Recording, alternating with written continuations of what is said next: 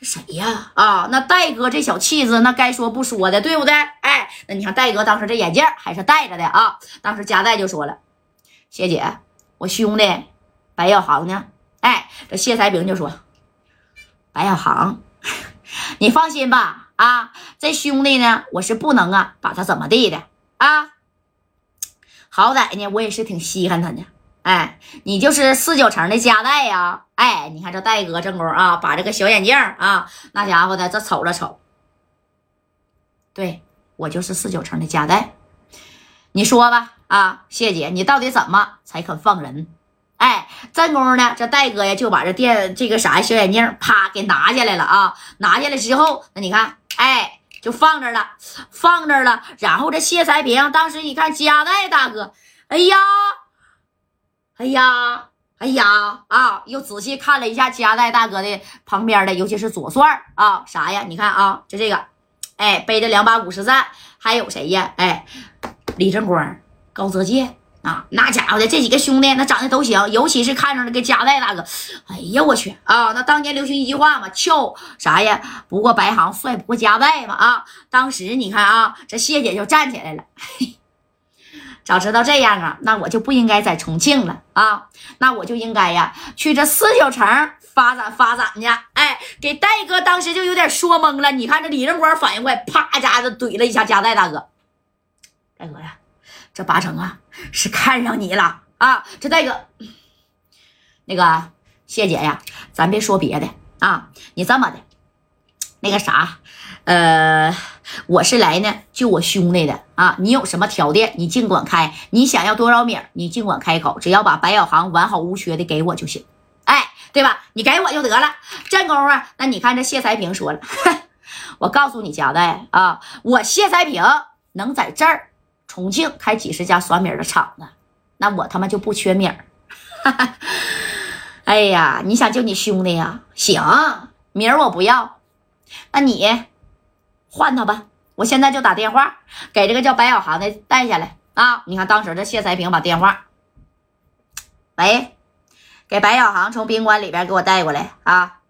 快点的，给他给我绑上。这小子身手啊，那是嘎嘎的好啊！快点的。给他带下来，告诉白小航一声，他家代大哥呀，从四九城来救他。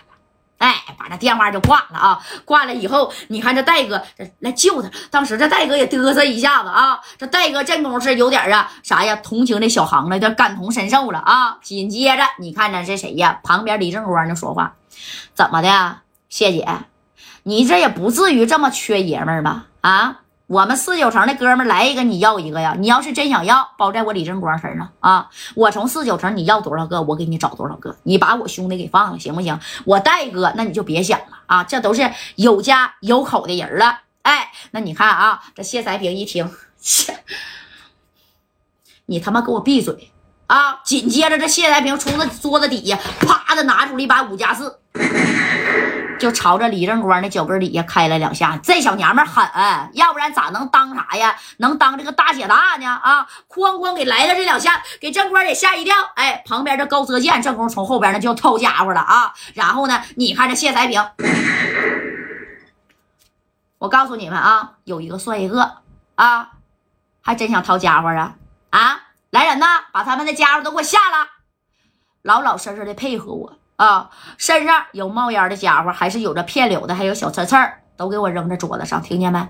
啊，要是不扔，你信不信我一个电话，我废他白小航的一条腿儿？我告诉你啊，我谢才平，我是看上他了不假，但是我还没至于到这个缺爷们的地步。我想要谁，我整不着啊啊！但是你们要是不老实，哎。你看这一摆手啊，那谢才平那耍米的场子里百十来号人啊啊，二三十八五连呢，啪的一下把戴哥这帮人他这就又又给围上了。哎，紧接着这加代就说了：“来，把东西全扔这，啥呀？就是你带的五连的啊，还有啥呀？五加四啊，就包括呀这五十战大片柳子，叮咣五四的全扔在这个大猪桌上了啊。然后呢，这谁呀？就是谢才平还摆摆手收身，给他们几个这身收一收。”啊！紧随其后，你看这马三这功夫也来了。戴哥呀，你来了，戴哥！哎，知道吧？马三来来之前呢，先翻了翻戴哥的后备箱，之后那才进来的啊。进来以后，你看这看着就这么台面搜戴哥的身的，还有正光啊、左帅啊啊，对不？怕你带这个冒烟的家伙啊，哎，对吧？搜身的啊，就这么的，哎，这马三一进来，就这娘们老狠了，没看让我，你可得小心点，夹带帅的呀。你这头发整的咋这立正呢？你应该往脸上抹坨屎再来呀！啊！